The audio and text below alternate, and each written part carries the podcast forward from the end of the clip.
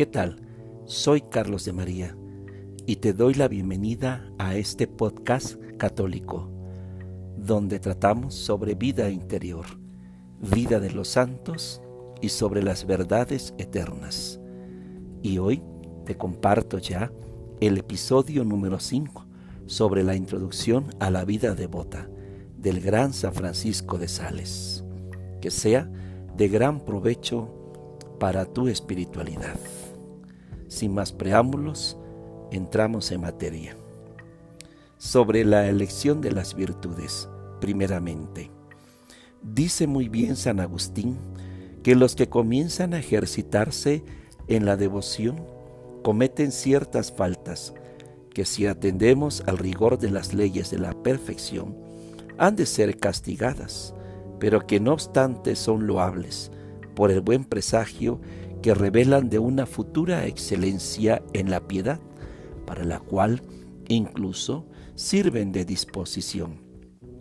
Aquel servil y vulgar temor que engendran los excesivos escrúpulos en las almas recién salidas del camino del pecado, es una virtud recomendable en los que comienzan y augurio seguro de una futura pureza de conciencia. Pero este mismo temor sería vituperable en los que están muy adelantados, en cuyo corazón ha de reinar el amor, que poco a poco aleja esta clase de temor servil. San Bernardo era al principio muy riguroso y muy áspero con los que se acogían a su dirección, a los cuales decía sin preámbulos que habían de dejar el cuerpo e ir a él solamente con el espíritu cuando oía sus confesiones, reprendía con una severidad extraordinaria toda suerte de faltas por pequeñas que fuesen y de tal manera movía a los pobres principiantes hacia la perfección que a fuerza de empujarlos más bien los alejaba de ella, porque perdían el ánimo y el aliento al sentirse con tanta violencia arrastrados por una subida tan alta y tan empinada. Como ves, querida alma piadosa, era el celo ardentísimo de una perfecta pureza lo que inducía a aquel gran santo a seguir este método, y aquel celo era una gran virtud, pero virtud que no dejaba de ser reprensible.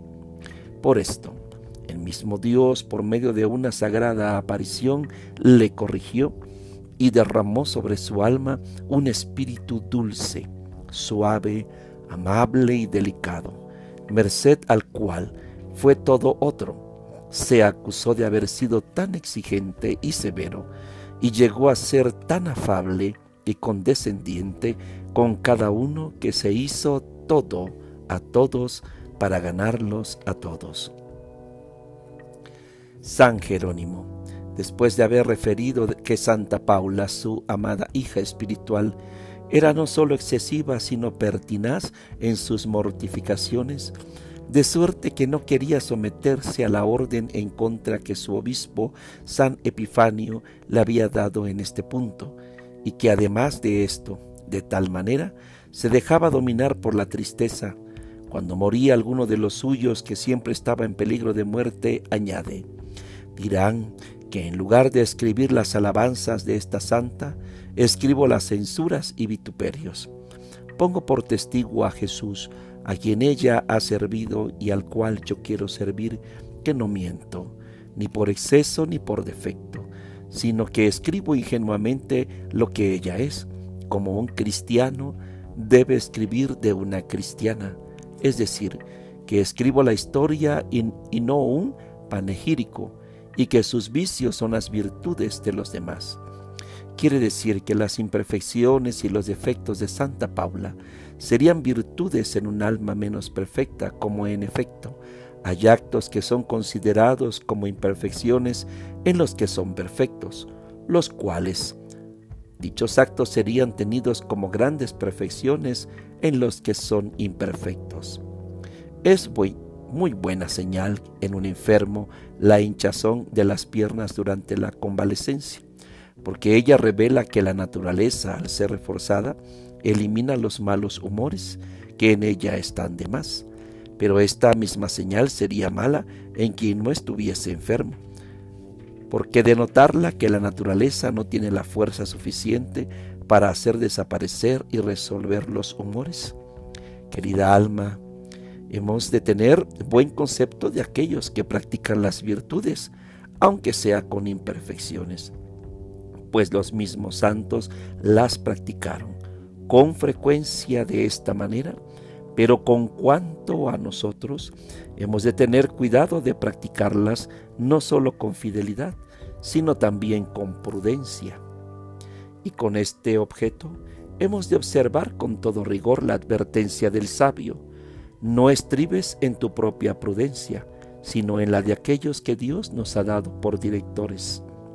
Hay muchas cosas que se toman por virtudes y que no lo son en manera alguna Acerca de ellas quiero decirte unas cuatro palabras. Tales son los éxtasis, los arrobamientos, las insensibilidades, las uniones deificadas, las elevaciones, las transformaciones y otras perfecciones por el estilo de que tratan algunos libros, los cuales ofrecen elevar el alma hasta la contemplación puramente intelectual a la aplicación esencial del espíritu y a la vida supereminente. Pues bien, querida alma y querido cristiano, estas perfecciones no son virtudes, sino más bien recompensas que Dios otorga por las virtudes, o mejor aún, una muestra de los goces de la vida futura, que alguna vez se concede a los hombres para hacerles desear su total posesión que solo se encuentra en el cielo. Por lo mismo, no hay que aspirar a estas gracias, pues no son en manera alguna necesarias para servir bien y amar a Dios, lo cual ha de ser nuestro único anhelo. Además, con mucha frecuencia, son gracias que no podemos alcanzar con nuestro esfuerzo y trabajo, ya que más bien son pasiones que acciones que podemos recibir pero no producir en nosotros. Añado que no nos hemos de proponer otra cosa que llegar a ser personas de bien, devotos, hombres piadosos, mujeres piadosas. En esto, pues, hemos de trabajar. Y si Dios quiere elevarnos a estas perfecciones angélicas, también seremos buenos ángeles. Pero entre tanto, ejercitémonos sencilla, humilde y devotamente en las pequeñas virtudes cuya adquisición ha propuesto nuestro Señor a nuestro esfuerzo y trabajo, como la paciencia, la bondad, la mortificación del corazón, la humildad, la obediencia, la pobreza, la castidad, la amabilidad con el prójimo, el sufrir sus imperfecciones, la diligencia, el santo fervor. Dejemos pues de buen grado las sublimidades a las almas muy encumbradas. Nosotros no merecemos un lugar tan alto en el servicio de Dios. Dichosos seremos si le servimos en la cocina, en la despensa, servidores, empleados, camareros. Es cosa de su incumbencia si le parece bien llamarnos a su cámara y a su consejo privado. Sí, querida alma, porque este Rey de la Gloria no recompensa a sus servidores según la dignidad del cargo que ocupan, sino según el amor y la humildad con lo que los desempeñan. Saúl, mientras iba en busca de los asnos de su padre, encontró el reino de Israel. Rebeca, mientras daba de beber a los camellos de Abraham, llegó a ser esposa de su hijo. Ruth, cogiendo espigas detrás de los segadores de voz y recostándose a sus pies, fue llamada a su lado y fue hecha esposa suya. Ciertamente, las pretensiones muy elevadas de cosas extraordinarias están en gran manera expuestas a ilusiones, engaños y falsedades, y ocurre algunas veces que los que se imaginan ser ángeles no son ni siquiera hombres de bien, y que en realidad hay más grandeza en las palabras y en los términos que emplean que en el sentimiento y en las obras. No obstante, Nada hemos de despreciar ni censurar temerariamente, sino que, sin dejar de bendecir a Dios por el encumbramiento de los demás, permanezcamos humildemente en nuestro camino, más bajo pero más seguro, menos excelente pero más de acuerdo con nuestra insuficiencia y pequeñez. Y si perseveramos humilde y fielmente en Él, Dios nos levantará a grandezas más sublimes. Sobre la paciencia. Es menester que tengamos paciencia, que tengas paciencia, que yo tenga santa paciencia, para que cumpliendo la voluntad de Dios, alcancemos su promesa. Así dice el apóstol. Sí, porque como había dicho el Salvador, en vuestra paciencia poseeréis vuestras almas. Este es el gran bien del hombre, querida alma, poseer su alma. Y conforme es más perfecta nuestra paciencia, más perfectamente también poseemos nuestras almas. Recuerda con frecuencia que nuestro Señor nos ha salvado y sufriendo y aguantando y que asimismo nosotros hemos de conseguir nuestra salvación con los sufrimientos y aflicciones, aguantando las injurias, contradicciones y penas, con toda la suavidad que nos sea posible.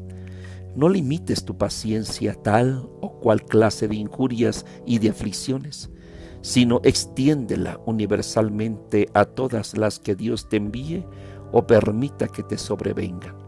Algunos hay que solo quieren sufrir las tribulaciones que son honrosas, como por ejemplo ser heridos o caer prisioneros en la guerra, ser maltratados a causa de su fe, empobrecerse por algún pleito después de haberlo ganado, mas estos no aman la tribulación, sino la honra que acarrea.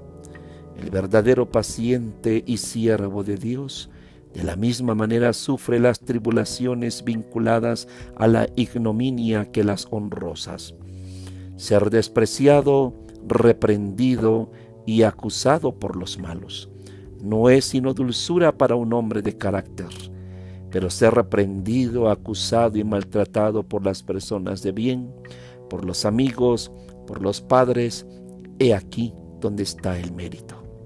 Es más digna de estima la mansedumbre con que San Carlos Borromeo soportó durante mucho tiempo las públicas reprensiones que un gran pecador de una orden extremadamente reformada lanzaba contra él desde los púlpitos, que la paciencia con que toleró los ataques de todos los demás, porque así como las picaduras de abejas encuecen más que las de las moscas, así el daño que recibimos de las personas buenas y la contradicción de que éstas nos hacen objeto son más insoportables que la de los demás. Y ocurre con frecuencia que dos hombres de bien, llenos de buena intención, con motivo de diversidad de opiniones, se causan mutuamente grandes contradicciones y persecuciones. Seas paciente, no solo en lo más grande y principal de las aflicciones que te sobrevengan, sino también en lo accesorio y accidental que de ellas se deriva. Muchos querrían soportar algún mal, pero sin sentir la molestia. Poco me importaría, dice uno, haberme empobrecido si no fuese porque esto me privaría de servir a mis amigos, de educar a mis hijos y de vivir de una manera honrosa según quisiera. Y otro dirá, yo no me apuraría si no fuese porque el mundo creerá que esto ha ocurrido por mi culpa. Otro fácilmente se conformaría con paciencia que hablasen mal de él con tal que nadie creyese al calumniador. Otros quisieran sufrir algunas molestias del mal, pero no todas. No se impacientan, dicen porque están enfermos, sino porque no tienen recursos para hacerse cuidar o bien por las molestias que causan a los que les rodean.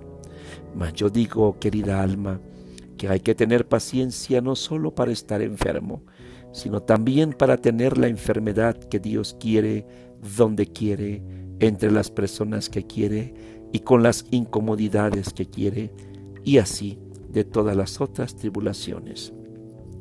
Cuando te sobrevenga algún mal, procura combatirlo según la voluntad de Dios, porque obrar de otra manera sería tentar a su divina majestad. Pero después espera con entera resignación el resultado que Dios permita.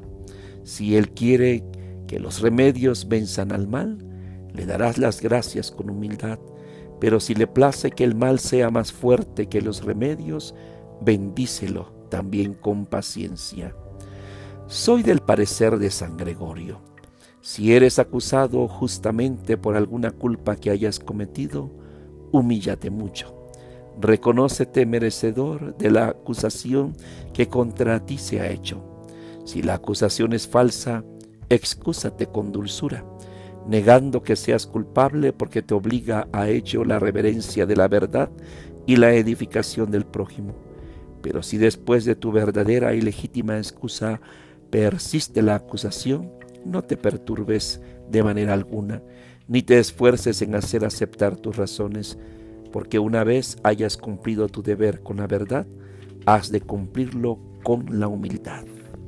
Quéjate tan poco como puedas de las injurias que te hagan, porque es cosa cierta que ordinariamente el que suele quejarse peca, porque el amor propio siempre exagera las injurias, pero sobre todo, no te lamentes en presencia de personas inclinadas a indignarse y a pensar mal, y si fuese conveniente desahogarte con alguien, ya para poner remedio a la ofensa, ya para calmar tu espíritu, hazlo con almas tranquilas y que amen mucho, mucho a Dios, porque de otra manera, en lugar de dar descanso a tu corazón, provocarán mayores inquietudes. En lugar de arrancar la espina que te hiere, la clavarán más fuertemente en tu pie. Muchos, cuando están enfermos o cuando han sido afligidos o agraviados por alguien, se guardan mucho de quejarse y de mostrarse resentidos, porque les parece, y es cierto, que esto denota evidentemente una gran falta de energía y de generosidad, pero desean en gran manera y buscan con mil rodeos que todos les compadezcan, que tengan mucha lástima de ellos y que se les considere no solamente afligidos, sino también pacientes y animosos. Claro está que esto es paciencia, pero es una paciencia falsa, la cual, bien considerada, no es más que una muy delicada y muy fina ambición y vanidad. Estos tienen gloria, dice el apóstol, pero no delante de Dios. El verdadero paciente no se queja del mal, ni desea que le compadezcan. Habla de él con ingenuidad, verdad y sencillez, sin lamentarse, sin quejarse, sin exagerar, y si le compadecen, lo tolera pacientemente a no ser que le compadezcan de un mal que no tienen, porque entonces declara modesta modestamente que no padece mal, y si lo tiene, permanece con aire tranquilo entre la verdad y la paciencia, reconociéndolo, pero sin quejarse.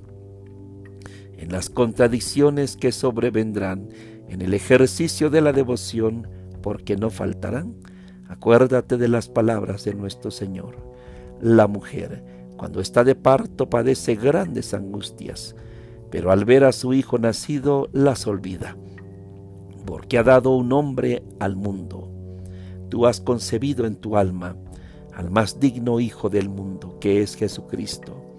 Antes de que se forme del todo, forzosamente sentirás angustias, pero ten valor, porque una vez pasados estos sufrimientos, te quedará el gozo eterno de haber dado a luz un tal hombre él permanecerá enteramente formado en tu corazón y en tus obras por la imitación de su vida. Cuando estés enfermo, ofrece todos tus dolores, penas y angustias al servicio de nuestro Señor y suplícale que los una a los tormentos que sufrió por ti. Obedece al médico, toma los medicamentos, los alimentos y los otros remedios por amor de Dios y acuérdate de la hiel que tomó por amor nuestro. Desea curarte para servirle, pero no rehuses agravarte para obedecerle, y disponte a morir si así le place, para alabarle y gozarle.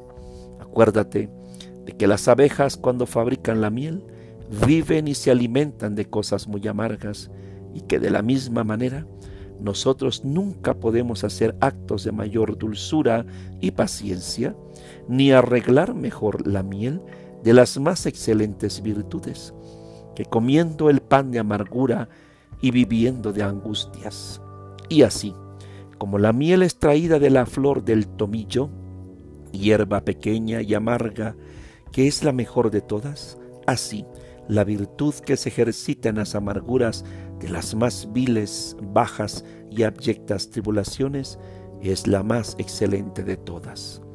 Contempla con frecuencia con los ojos interiores a Jesucristo crucificado, despojado, blasfemado, calumniado, abandonado y finalmente saturado de toda clase de angustias, de tristezas, de trabajos, y considera que todos tus sufrimientos, ni en calidad ni en cantidad, no pueden en manera alguna compararse con los suyos, y que jamás padecerás tú por él cosa alguna que equivalga a lo que él ha sufrido por ti.